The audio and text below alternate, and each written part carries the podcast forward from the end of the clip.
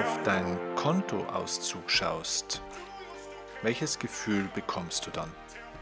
Bist du dann glücklich, wenn du auf dein Konto schaust? Wenn du auf dein Monatseinkommen schaust, welches Gefühl bekommst du dann? Das Gefühl von Freiheit, Leichtigkeit, von positiver Energie oder andere Gefühle? Wenn du an deine finanzielle Zukunft denkst, entwickelt sich dann eher Vorfreude in dir oder eher Unsicherheit? Mein Name ist Steffen Kirchner und ich begrüße dich ganz herzlich zu dieser Podcast-Folge. Es geht heute nicht um die Frage, ob Geld glücklich macht, sondern es geht um die Frage, wie du finanzielles Glück entwickeln kannst. Ich werde dir drei spirituelle Prinzipien, die du nie in der Schule gelernt hast, von denen du nie was gehört hast und die du deswegen wahrscheinlich ja auch gar nicht anwendest, weil du dir dessen gar nicht bewusst bist. Diese drei spirituellen Prinzipien für finanzielles Glück werde ich dir in dieser Folge wirklich intensiv vermitteln und ans Herz legen, damit du lernst, das Geldspiel zu deinen Gunsten zu optimieren und zu gestalten. Deswegen Lass uns einsteigen. Los geht's.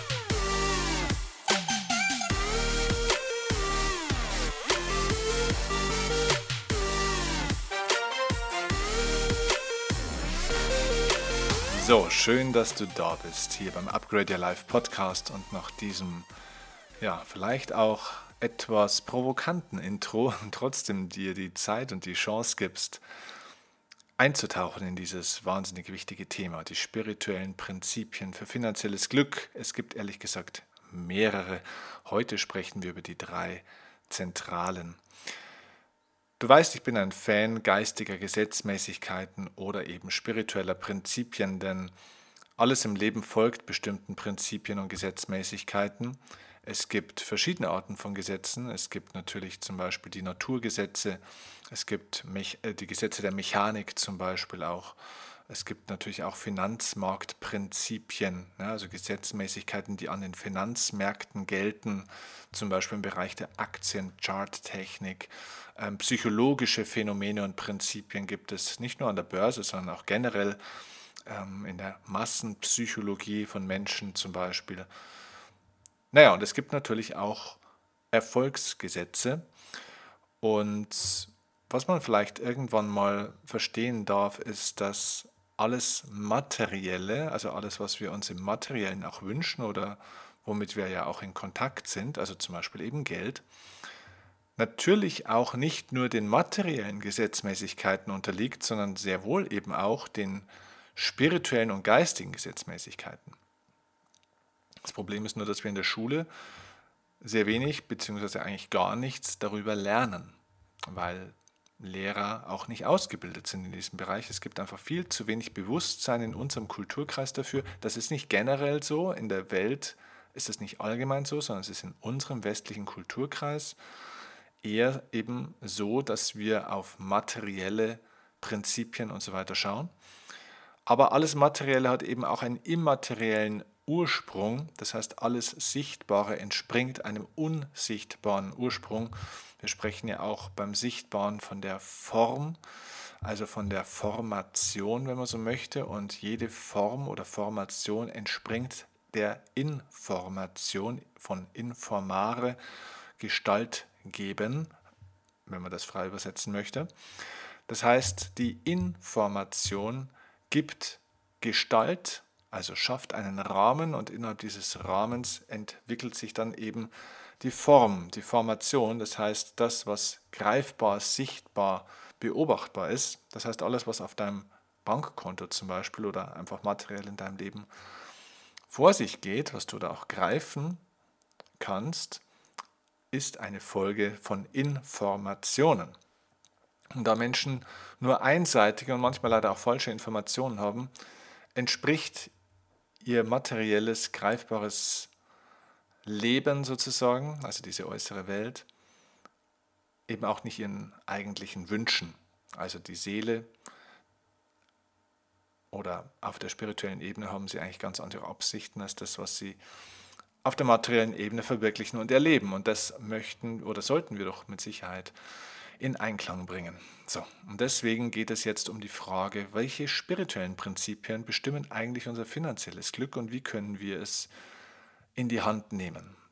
Denn klar ist auch, die meisten Menschen sind deswegen unzufrieden und eingeschränkt im Leben, und zwar nicht nur in ihren Möglichkeiten, was sie tun, sondern auch in ihrem Fühlen und Denken, weil sie auch materiell unfrei sind. Und das hat drei spezielle Gründe, die ich dir hier jetzt nennen werde. Das erste spirituelle Prinzip, das du kennen, verstehen und anwenden musst, um dein finanzielles Glück zu erschaffen, ist in einem Satz gesprochen das Prinzip, es geht nicht um dich. Das heißt, die Auflösung der Ego-Ziele oder zumindest mal der reinen Ego-Ziele.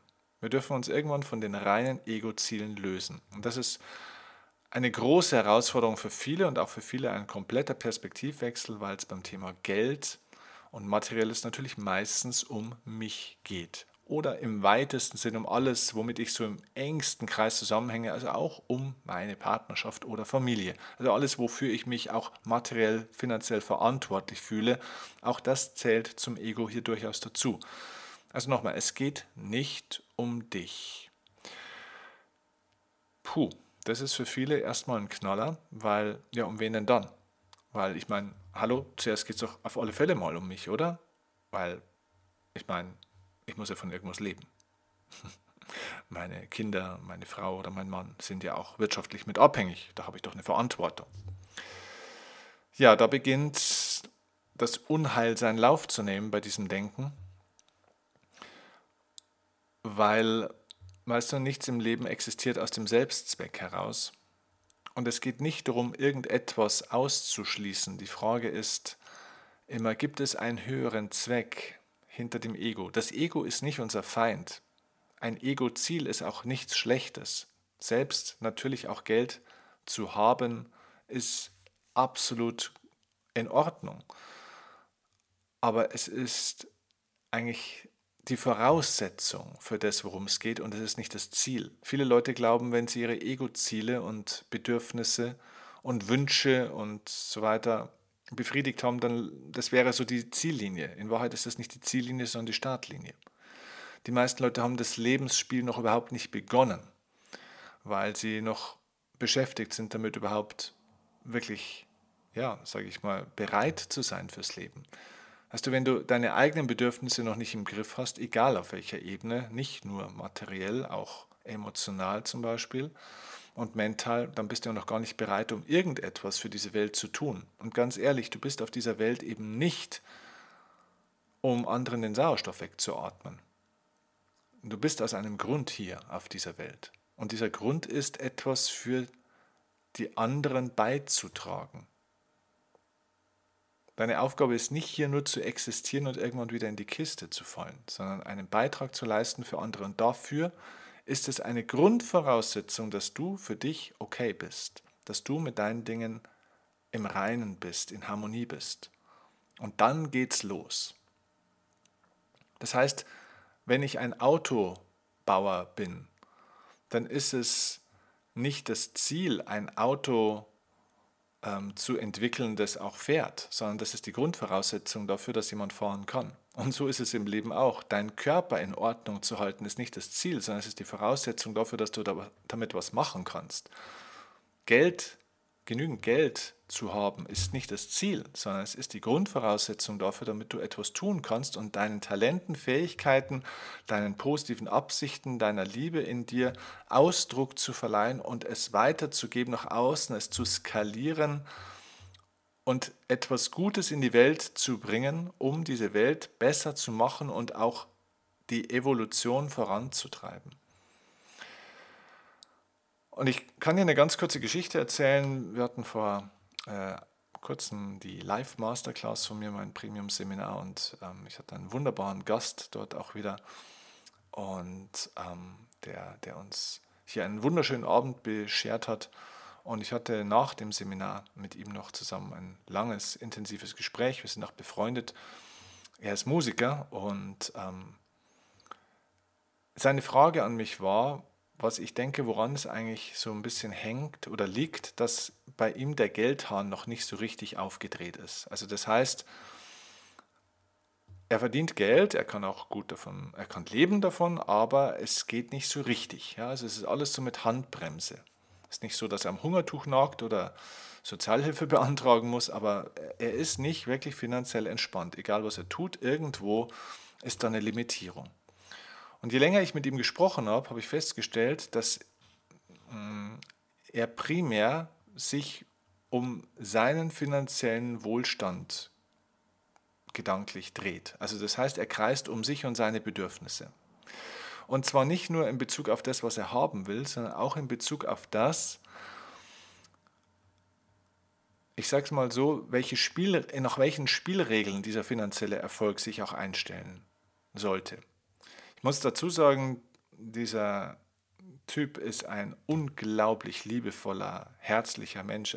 Ist wirklich ein, ein, ja, ein Mensch, den ich unglaublich schätze und der ganz hohe, großartige Werte auch hat in seinem Leben, der wirklich nur das Beste für die Welt, für die Natur, für die Tiere, für die Menschen möchte.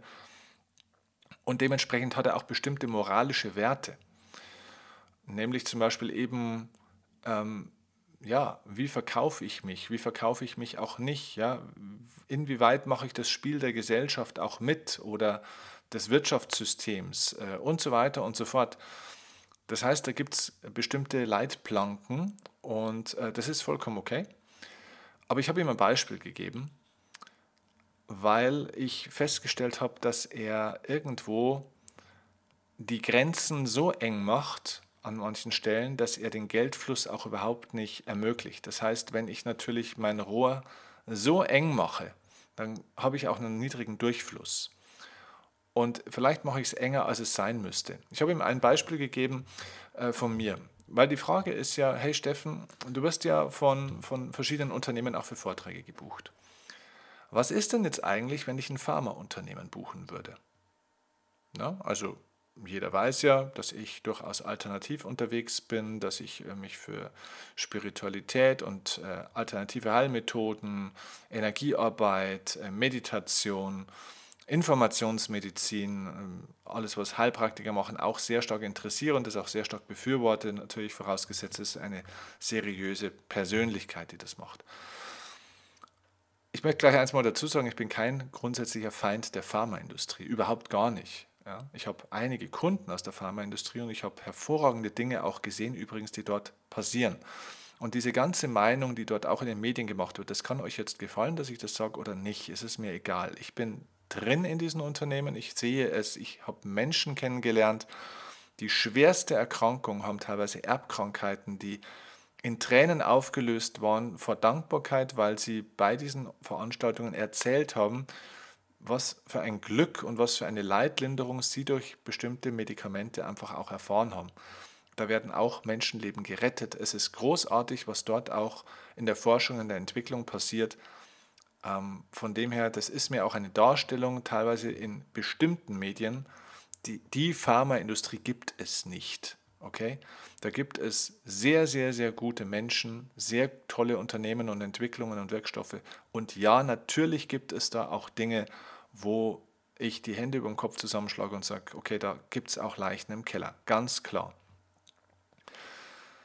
Aber es ist jetzt natürlich so ein Punkt, jetzt nehmen wir mal die Pharmaindustrie. So, wenn jetzt irgendein Pharmaunternehmen, oder es kann ja auch ein anderes Unternehmen sein, aus irgendeiner Branche äh, sein, wo man sagt, boah, okay, ist das eigentlich so mein Ding, so hundertprozentig. Ne? Dann ist ja die spannende Frage, okay Steffen, gehst du da jetzt eigentlich hin? Machst du den Auftrag? Oder ist da nicht so deine, deine moralische Grenze irgendwo, dass du sagst, hey, nee, also sowas möchte ich einfach nicht unterstützen? Ja, also nehmen wir mal das Beispiel angenommen, das wäre jetzt ein Betrieb der, der Fleischindustrie. Ne? Also ich meine, über das Thema Massentierhaltung, glaube ich, brauchen wir uns nicht unterhalten, das ist eine Sauerei. Das ist das allerletzte. Also jedenfalls ist das meine Haltung. Okay? So, wenn ich jetzt diesen moralischen Grundsatz hätte, Massentierhaltung möchte ich nicht unterstützen, das heißt, ich möchte auch die Fleischindustrie nicht unterstützen. Angenommen, ich hätte so eine Haltung. Jetzt kriege ich vielleicht eine Anfrage von so einem Konzern. So, was mache ich jetzt? Gehe ich da jetzt hin oder nicht? Und jetzt kommt der Punkt. Wenn ich mein Ego in den Mittelpunkt stelle, also meine moralischen Werte, wenn ich sage, also es geht hier um mich und die, das, ich mache das, was ich für richtig halte, dann sage ich dann, nein, da gehe ich nicht hin. Ich sage euch aber, ich gehe da trotzdem hin. Ich bin zum Beispiel auch durchaus kritisch, was einige Medien betrifft. Aber ich gehe trotzdem auch in die Medien. Ich arbeite trotzdem mit den Medien zusammen. Weißt du warum? Weil mein moralischer Wert sich um mich und meine Moral dreht. Und die Frage ist, ob ich hinter diesem Ego-Ziel einen höheren Zweck verfolge. Und das tue ich. Ich gebe euch ein Beispiel. Ich kenne Detlef die Soest ein kleines bisschen. Ihr erinnert euch vielleicht, das war der, der Typ von ähm, der ProSieben-Show äh, Popstars, die Casting-Show, die erste Casting-Show, die es gab, sehr erfolgreich damals. Die No Angels sind unter anderem daraus entstanden und Detlef die Soest war so der Dieter Bohlen, äh, mehr oder weniger im positiven Sinne von dieser ProSieben Popstars-Sendung, war viele, viele Jahre dort in der Jury und hat sich da richtig einen Namen gemacht, ist sehr, sehr bekannt geworden dadurch.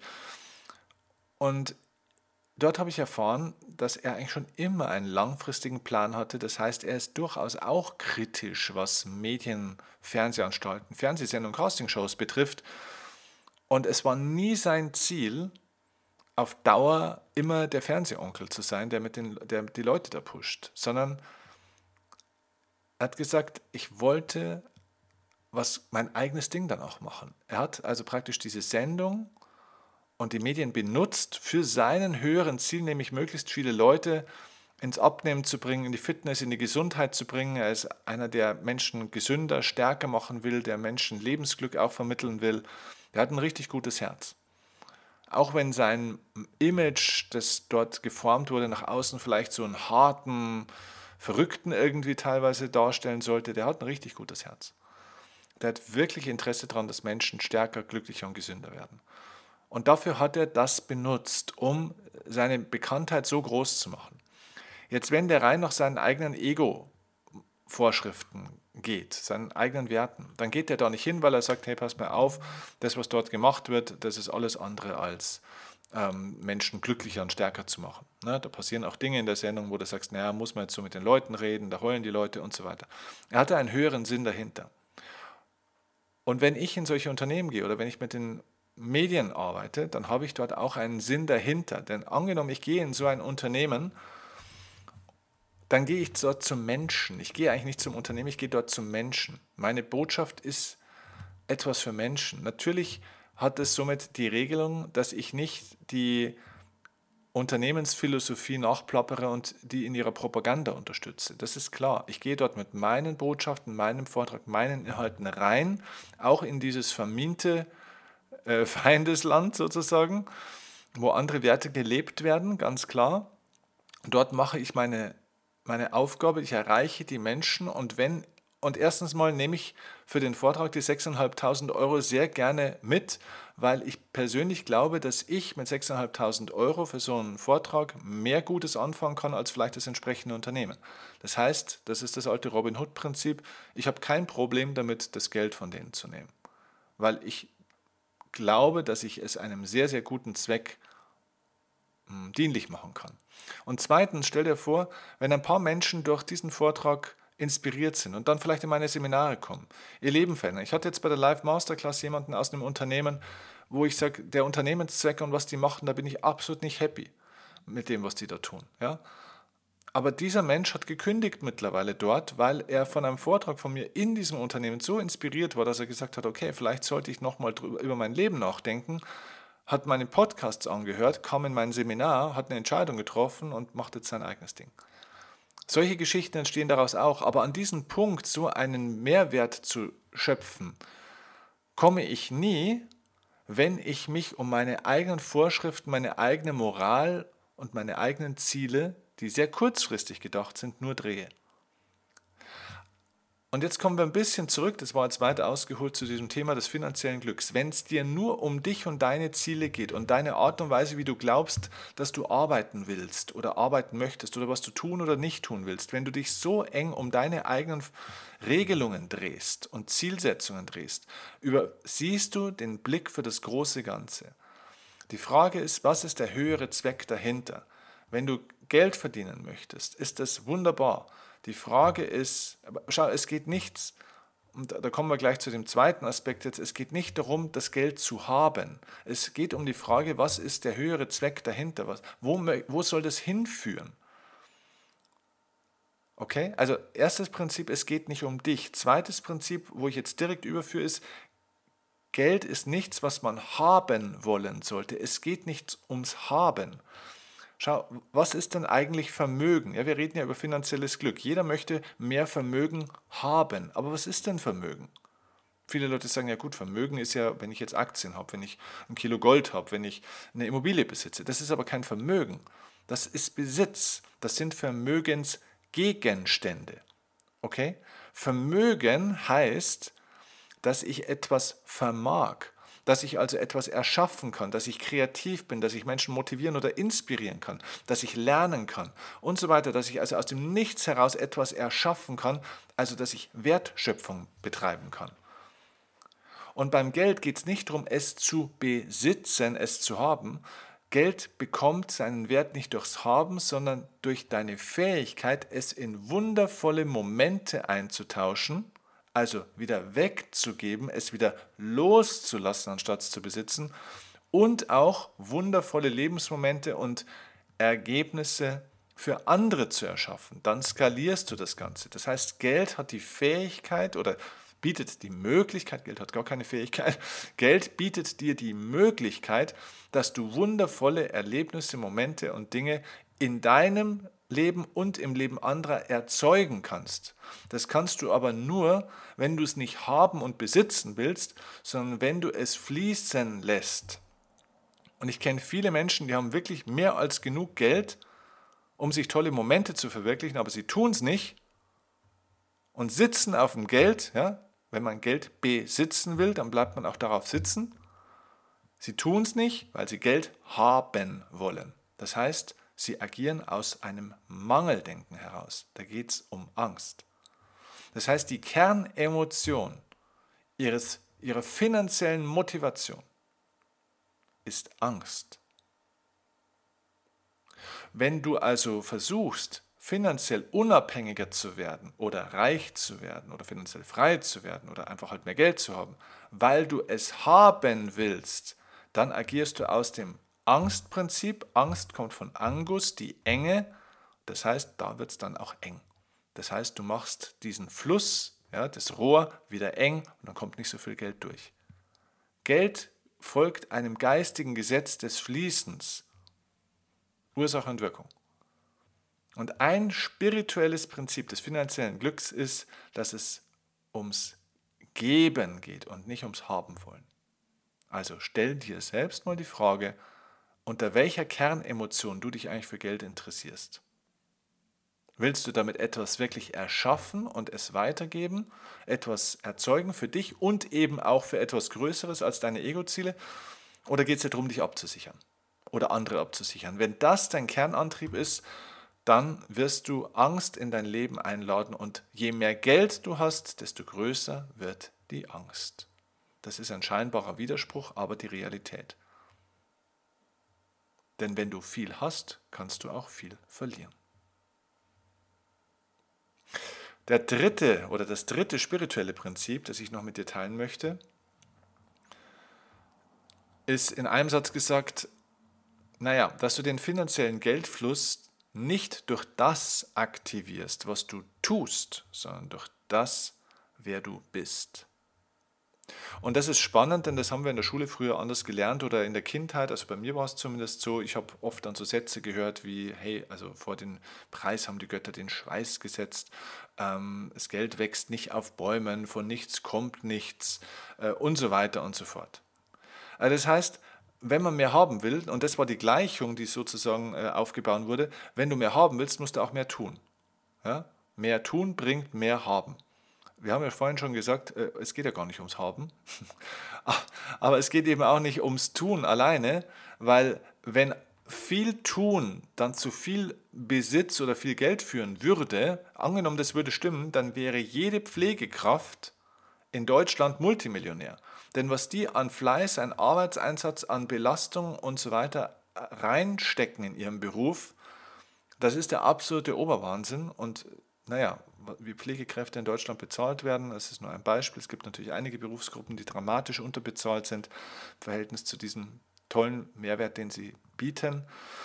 Naja, also das ist dramatisch, was die da äh, kriegen, beziehungsweise was sie nicht kriegen. So, und jetzt ist natürlich der entscheidende Punkt, ähm, dass wir irgendwann dann lernen müssen, dass es eben nicht um das geht, was wir tun. Und schau einfach mal, was du in der Schule gelernt hast. Also ich habe dann gelernt, wie man Bewerbungen schreibt, wie man schaut, dass man möglichst viel Geld kriegt, dass man Urlaub auch kriegt und so weiter. Es geht also immer ums Tun, aber es geht nicht um das, was du tust, es geht um das, was du bist, was du erzeugst. Also es geht um einen Begriff, den wir leider viel zu wenig in der Diskussion hatten früher und auch heute nicht. Das ist der Begriff der Wertschöpfung. Bist du in der Lage, Wert zu erschaffen, Werte zu erschaffen, Wertschöpfung zu betreiben?